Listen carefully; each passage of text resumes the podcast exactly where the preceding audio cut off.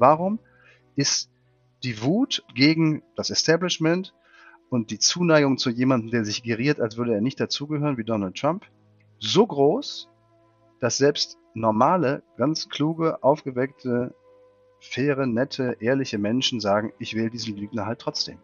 Das ist doch der entscheidende Punkt.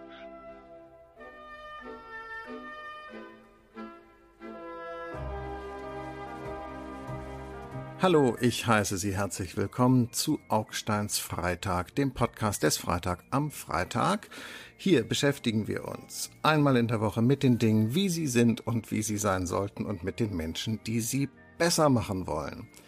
Wie ich in dem Zusammenhang auf den Kollegen Blome gekommen bin, ist mir im Moment schleierhaft. Blome, wie ich ihn nenne, äh, bürgerlich Nikolaus Blome, war bei der Bildzeitung, beim Spiegel, er ist jetzt bei RTL. Er hat also einschlägige Erfahrung mit Qualitätsmedien. Blome ist der Berliner Politikfuchs schlechthin. Ich weiß es, ich habe ihn in seinem Fuchskostüm gesehen. Das war früher, als wir noch bei Phoenix gemeinsam eine Sendung hatten.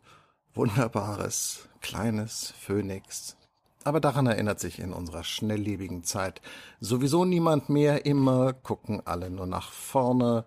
Doppelpunkt, Riesenthema, älter werden. Also, hier mein Gespräch mit Nikolaus Blome über, was wohl, die Wahlen in den USA.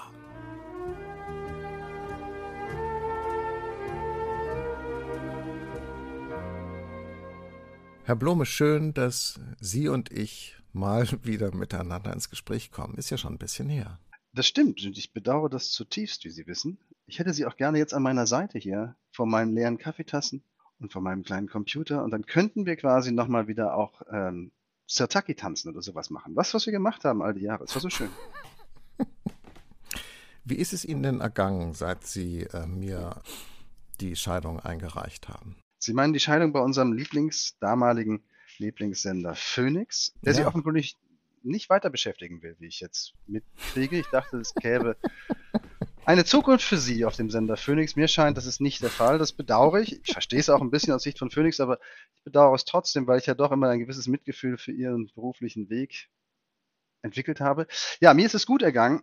Ich bin jetzt bei RTL und NTV der, wie man so sagt, Politikchef und mhm. habe gerade eine lange Wahlsendung zur US-Wahl mit moderiert, beziehungsweise aus Berlin mit besteuert und bestückt, mit zahlreichen Interviews hier mit Ministern und ähnlichem.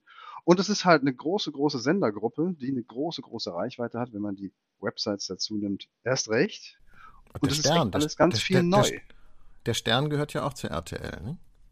Na, der Stern gehört zu Gruner und Ja und Gruner Ja gehört zu Bertelsmann und zu Bertelsmann gehört auch RTL und NTV. So, jetzt haben wir es. Ja, in Wahrheit also, ist es eine ganz, ganz große Gruppe, aber ähm, oh. nee, es macht großen Spaß. Es ist vor allen Dingen, das meine ich jetzt mal ganz im Ernst, ich lerne ganz viel, weil ich natürlich ein bisschen Fernsehen mit Phoenix bei Ihnen, bei Phoenix mit Ihnen ja gemacht habe, aber natürlich nicht wirklich richtig äh, quasi im täglichen Geschäft als äh, aber Sie haben sein. schon viel von mir gelernt in den Jahren, finde ich. Doch, ja, gerade auch das Bewegen so alte, vor der Kamera, ja. Wenn ich mhm. mir alte Sendungen angucke, da waren Sie schon noch steifer und ein bisschen starrer und, und da fehlte Ihnen so die Lockerheit. Die haben Sie dann im Laufe der Zeit sich doch schon von mir abgeguckt, muss ich sagen. Da ja, haben Sie doch sehr, sehr profitiert, finde ich oder? Trage aber immer noch Krawatte im Gegensatz zu Ihnen und habe diese ah, ja. weißen Hemden auch nicht an den Manschetten offen, weil das fand ich hm. immer so aufgesetzt. Wenn ich das mal im Rückblick der letzten, der zehn Jahre, die wir miteinander verbracht haben, sagen dürfen, das fand ich mhm. wirklich aufgesetzt. Verstehe. Ich glaube, dass ich für die Zuhörerinnen und Zuhörerinnen als guter Journalist sagen muss, dass wir diese Sendung aufzeichnen am 4. November 2020. Jetzt ist es gerade 11 Uhr. 11. Das passt vielleicht auch zu unserem kleinen heiteren Tonfall, den wir hier gewählt haben. Das bedeutet, es ist der Morgen nach der Wahl in Amerika. Am 11. and aching, and I don't know why. Counting the cars on the New Jersey Turnpike, they've all come to look.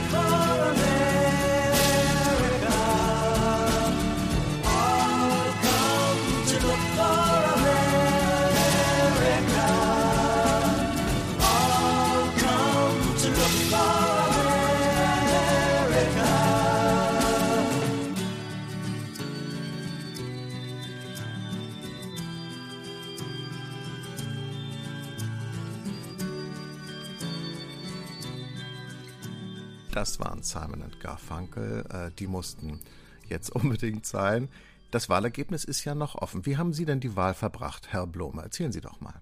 Naja, ich habe die überwiegend, wie gesagt, im Studio verbracht. Von so 2.30 Uhr an bis 9 Uhr. Da gab es eine gemeinsame Sendung von RTL und NTV. Moderiert aus. Sie müssen jetzt aber, Sie müssen den Namen Ihres Arbeitgebers aber jetzt nicht alle vier Minuten irgendwie in unserem Podcast hier sagen. Das ist ja so wie, Sie kommen mir vor wie Niki Lauda mit seiner Parmalatmütze.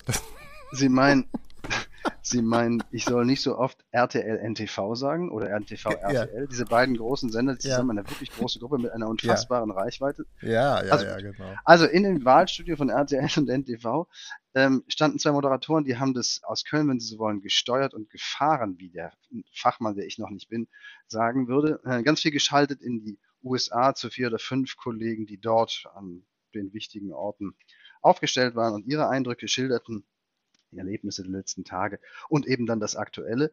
Und hier in Berlin, wie gesagt, haben wir ab drei Uhr dann ähm, mit diversen Gästen ein bisschen getalkt, ein bisschen gestritten, ein bisschen interviewt. Äh, da war ein Minister dabei, da war aber auch sehr spannend Peter Wittig dabei. Der war neun Jahre lang in den USA Botschafter, erst bei der UNO und dann in Washington, also bei der Regierung. Der hat Obama miterlebt, der hat Trump miterlebt zu guten Teilen. Konnte sehr interessant erzählen, wie Trump ist, wenn er mal im kleinen Kreis ist, weil der deutsche Botschafter, in diesem Fall Peter Wittig, natürlich dabei sitzt, wenn dann Angela Merkel und Donald Trump im Oval Office, im Amtszimmer des US-Präsidenten, beieinander sitzen und anfangen zu verhandeln, zu reden, zu diskutieren, was auch immer.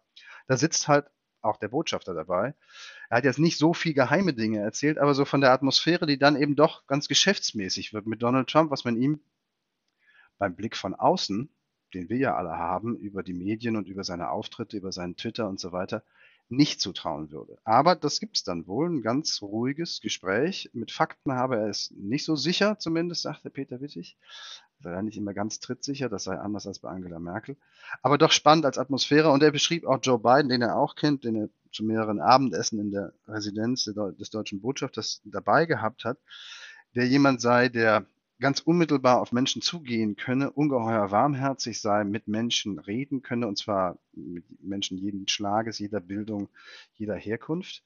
Das sei die große Stärke von Joe Biden. Man kann unterm Strich nur sagen, es hat nicht viel genutzt. Das Ergebnis ist wahrscheinlich immer noch offen, bis da die allerletzten Stimmen ausgezählt sein werden, beziehungsweise noch schlimmer, wenn man so will, die letzten Gerichtsverfahren abgeschlossen sein werden, die sich mit Sicherheit von der einen oder anderen Seite angestrengt um diesen Wahlausgang noch spinnen werden. Und dann stand unter anderem auch Robert, ha Robert Habeck dabei, den Satz sage ich noch, ähm, und sagte, das ist so anders, es ist so fundamental anders als in Deutschland, wo um 18.30 Uhr an einem Wahlabend eigentlich schon immer klar ist, wer gewonnen hat. Ja, der Robert Habeck ist eben ganz schlauer äh, Politfuchs, wenn es um die Beurteilung von äh, internationalen Verhältnissen geht. Und da hat er auch gemerkt, dass Amerika doch ein ganz, ganz anderes Land ist als Schleswig-Holstein oder als Deutschland. Sie machen sich jetzt über Robert gut. Habeck lustig, was ich wohlfeil finde. Ich bin Nein, sicherlich ich auch nicht. kein großer Grünenversteher, aber das ist wohlfeil. Nein, finde ich nicht. Ich finde es nicht ganz kurz, weil ähm, in äh, alter Erinnerung an unser früheres Phoenix-Format möchte ich auch kurz was sagen. Ich glaube, dass das fundamentale Problem bei der Beobachtung Jetzt haben Sie aber genug Trump In Erinnerung an unser altes Phoenix-Format, sage ich nur. Okay. Ist, ich, ich, dass ich wir ihn nicht, dass wir das offenkundig nicht verstehen. Und wenn Herr Habeck, wenn ihm jetzt auffällt, dass es in Amerika ganz anders ist mit dem Auszählen der Wahlstimmen, äh, dann kann ich nur sagen, ja, das ist eben nicht nur das ist ganz anders, sondern auch alles andere ist ganz anders. Denn wenn wir Deutschen gewählt hätten, würde Donald Trump praktisch so drei Stimmen bekommen und, äh, äh und die alle anderen so. Und das war schon bei Obama so und so.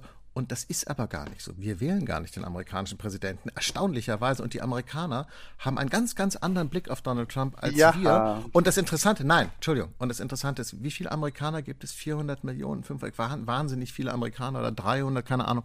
Und so.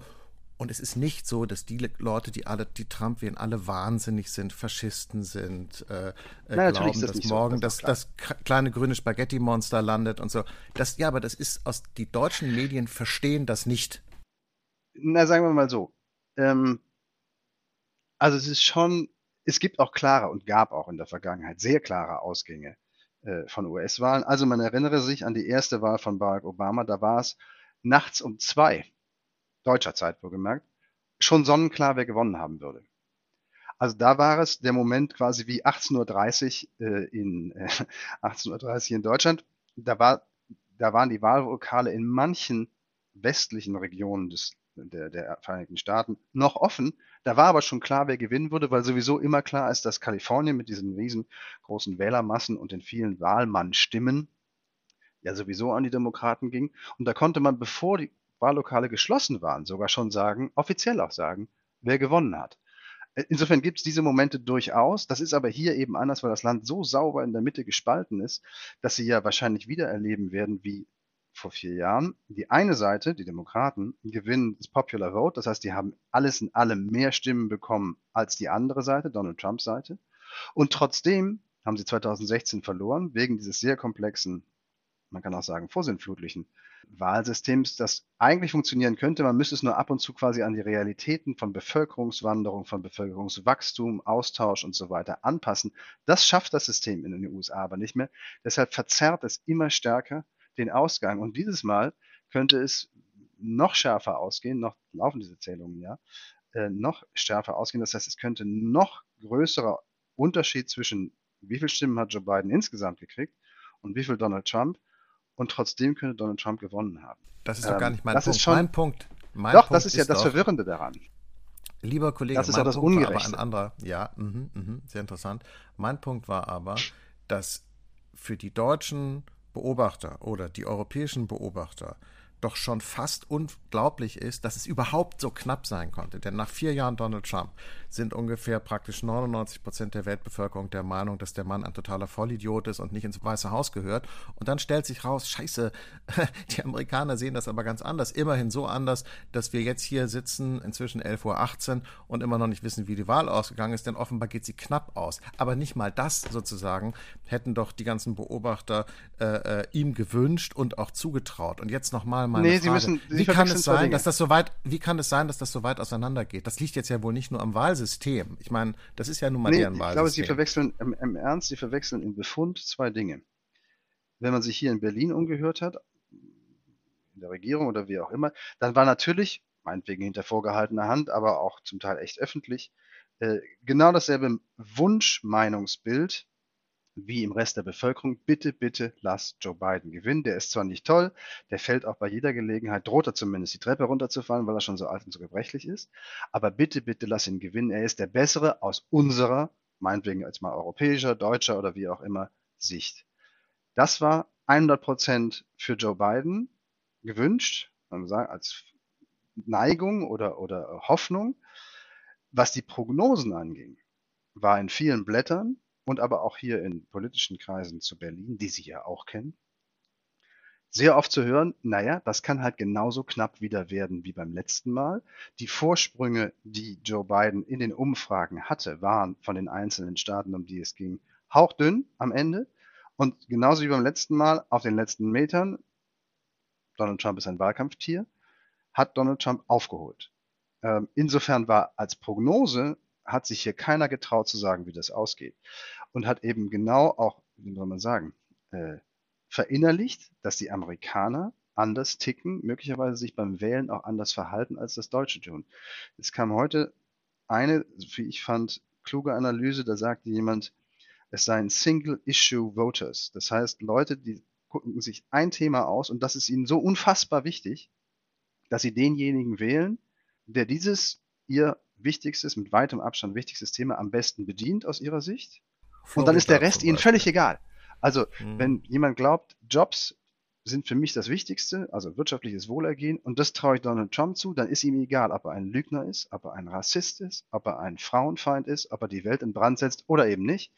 Das ist dann alles Schnurz. Da zählt nur noch dieser eine Punkt, und wenn er den von Donald Trump besser erfüllt sieht, dann wählt er Donald Trump. Ja, und die Latinos ist in anders als bei Florida, uns. die Trump gewonnen hat mit seiner Anti-Kuba-Politik.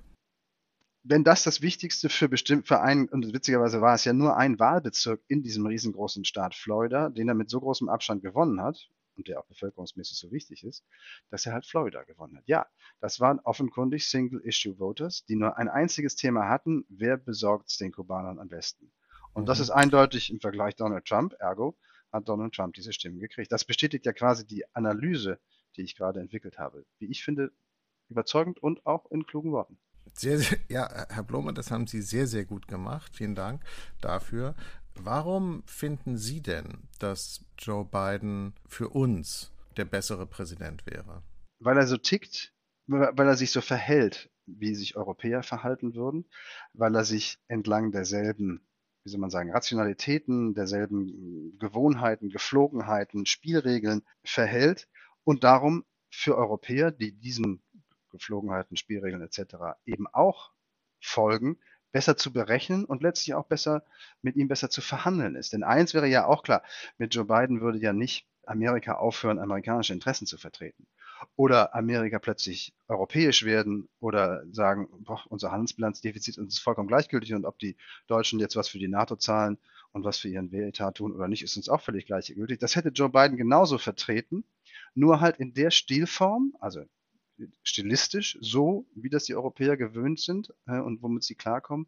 Und auch quasi in der Rationalität, in der Entwicklung der Argumente, der, der, der Mittel, zu denen man greift und der Mittel, zu denen man eben nicht greift. Das wäre im Umgang viel leichter und wahrscheinlich auch viel kompromissorientierter gewesen, weil der Kompromiss, glaube ich, eine, wie soll man sagen, eher europäische Neigung ist, wohingegen Donald Trump mit Kompromissen gerade gar nichts anfangen kann.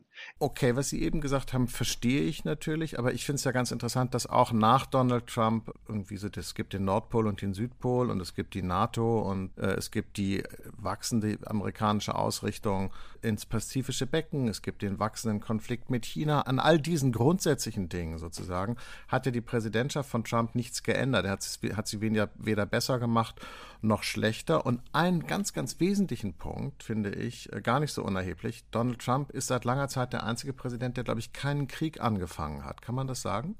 Äh, der Befund ist sicherlich richtig. Ähm, er hat keinen Krieg angefangen, er hat die, andere Kriege, die so auf mittlerer Flamme oder kleiner Flamme so vor sich hin köcheln, wenn man das so zynisch sagen darf, weiter betrieben, hat bestimmte Truppenteile abgezogen, aber er hat es nicht beendet, beendet. Er hat sich aus bestimmten Sachen rausgehalten, was ich finde schlimm ist. Er hat in Syrien zugelassen, dass Assad das Land mithilfe von Wladimir Putin wieder voll unter Kontrolle bekommen hat und es in einen Friedhof verwandelt. Da konnte man Barack Obama auch schon Vorwürfe machen, Donald Trump aber mindestens so sehr. Und ja, der große Unterschied, den Sie vielleicht nicht sehen, ist aber dennoch existent. Der große Unterschied zwischen Joe Biden und Barack Obama auf der einen und Donald Trump eben auf der anderen Seite ist, dass er nichts anfangen kann mit Verträgen, die möglichst viele Staaten zu einem bestimmten Verhalten binden sollen, die ein, wie soll man sagen, äh, rationale Auseinandersetzung um streitige Handelsfragen erlauben. Er findet die UN völlig überflüssig. Da ist er noch nicht ausgetreten, aus bestimmten Suborganisationen ist er ausgetreten. Er kann nichts anfangen mit der Schlichtung von Handelsstreitigkeiten in internationalen Foren. Er kann nichts anfangen mit der NATO in Wahrheit. Da ist er auch noch nicht ausgestiegen, aber er hat sie, naja, die Axt mindestens daran gelegt. Das ist schon ein mhm. großer Unterschied, äh, auch in der Außenpolitik. Insofern kann man nicht sagen, ach, ob es Donald Trump macht oder Joe Biden, irgendwie ist es letztlich auch Wumpe. Ich würde sagen, in der Wirtschaftspolitik nach innen ja, in der Orientierung nach in, den Pazifik ja, wobei dass man das auch schon bei Barack Obama gesagt hat und es ist dann doch nicht so eingetreten. Also kurze Rede, langer Sinn. Ich finde, es gibt einen großen Unterschied, gerade was die Außenpolitik und quasi das, die Rolle Amerikas in der Welt angeht. Und auf die Absage an diese Rolle in der Welt als in Anführungsstrichen Führungsmacht des freien Westens, darauf hat der Westen, der Rest des Westens eben exakt null Antwort. Ähm, auch im Verlauf der Wahlnacht, alle Politiker, Minister, die bei uns bei RTL und NTV im Studio waren, ähm, die haben alle gesagt, und jetzt muss Europa zusammenrücken ähm, und jetzt ist die Stunde der Europäer gekommen, denn jetzt müssen wir zeigen, dass wir auch alleine können. Und wenn Donald Trump gewinnt, erst recht.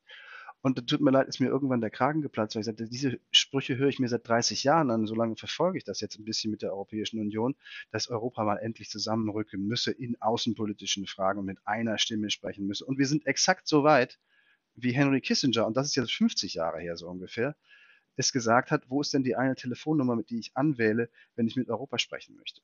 Ich finde, ähm, wenn ich das kurz sagen darf, auch nach vier Jahren Trump ist echt ähm, bemerkenswert, wie wenig, meine, wir haben das vorhin kurz angeschnitten, wie wenig wir in Europa inzwischen die Amerikaner noch verstehen. Dabei ist Trump eigentlich für amerikanische Verhältnisse gar nicht so ungewöhnlich, wie wir tun. Ich meine, es gab immer diesen in der amerikanischen Außenpolitik diese, diese Stränge, die sogenannten Jeffersonians, die Hamiltonians und die Jacksonians und hm. die Wilsonians, ja, die, das ist alles genannt nach amerikanischen Präsidenten und Trump ist im Grunde so wie Jackson. Er ist eben ein Isolationist, er ist ein Populist, er sagt America first. Es geht ihm sozusagen um die Interessen seiner eigenen Wähler und sozusagen Amerika als, als so Wertegarant oder internationaler Polizist, das interessiert ihn halt so gar nicht.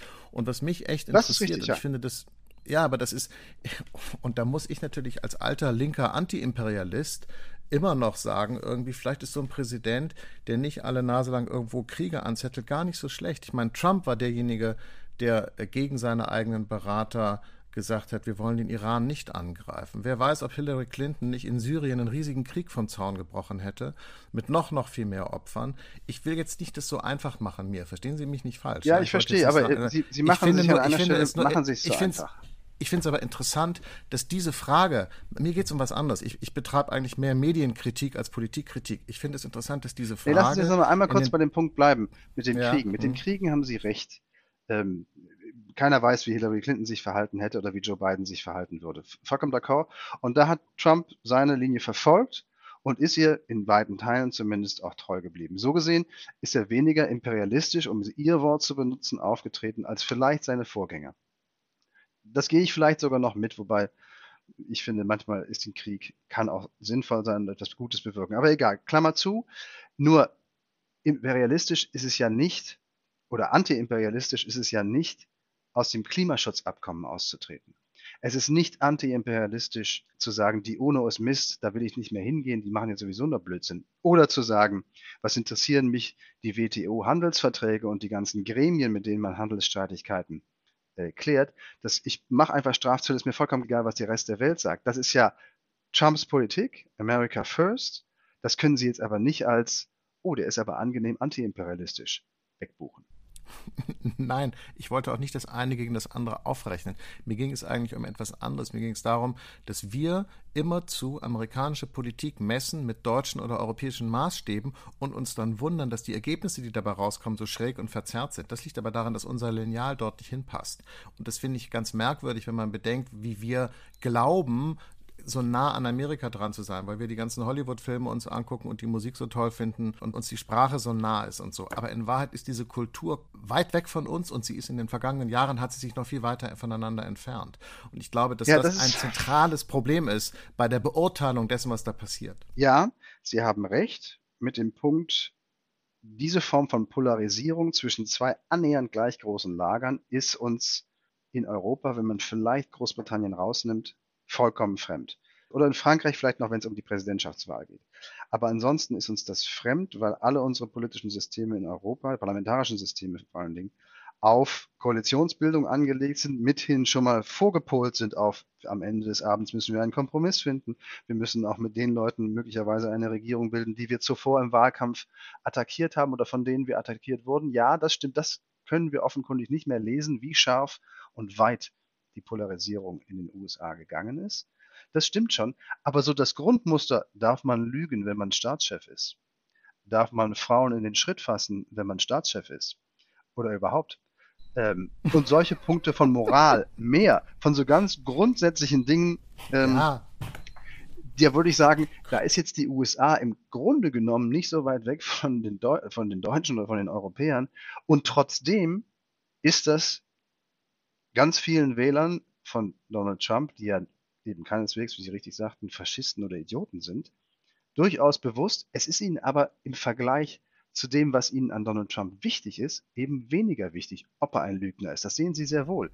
Ob er ein Großmaul ist. Das sehen sie sehr wohl. Und sie wählen ihn trotzdem. Und das ist doch das Spannende. Warum ist die Wut gegen das Establishment und die Zuneigung zu jemandem, der sich geriert, als würde er nicht dazugehören, wie Donald Trump, so groß, dass selbst normale, ganz kluge, aufgeweckte, faire, nette, ehrliche Menschen sagen, ich wähle diesen Lügner halt trotzdem. Das ist doch der entscheidende Punkt. Und das in der Tat verstehe ich nicht. Herr Blum, ich finde, dass Sie die Kernfrage sehr, sehr gut herausgearbeitet haben. Ich danke Ihnen ganz, ganz herzlich für dieses Gespräch. Ich wünsche Ihnen noch äh, eine gute Nacht. Ich Aber ich, an, wir waren doch jetzt gerade erst warm Bettchen. geworden. Ja, aber unsere Zeit ist schon um. Das ist wie im echten Leben. Das ist wie bei Phoenix. Vielleicht steht ja bei RTL demnächst. Oder kommt jetzt Teller die Werbeeinblendung? Ein, wer, wer würde bei mir werben, außer der Sozialistischen Internationalen und die haben leider kein Geld mehr. Also, vielleicht steht ja bei RTL ein Teller warme Suppe für mich, wer weiß. Oder oh, wer weiß, wer weiß. Auslöffeln müssten wer sie weiß. die Suppe dann schon allein, ja. Genau, wir gehen aus diesem Teil unseres Gesprächs jetzt auch nochmal mit Simon und Garfunkel raus. Danke und tschüss. Tschüss.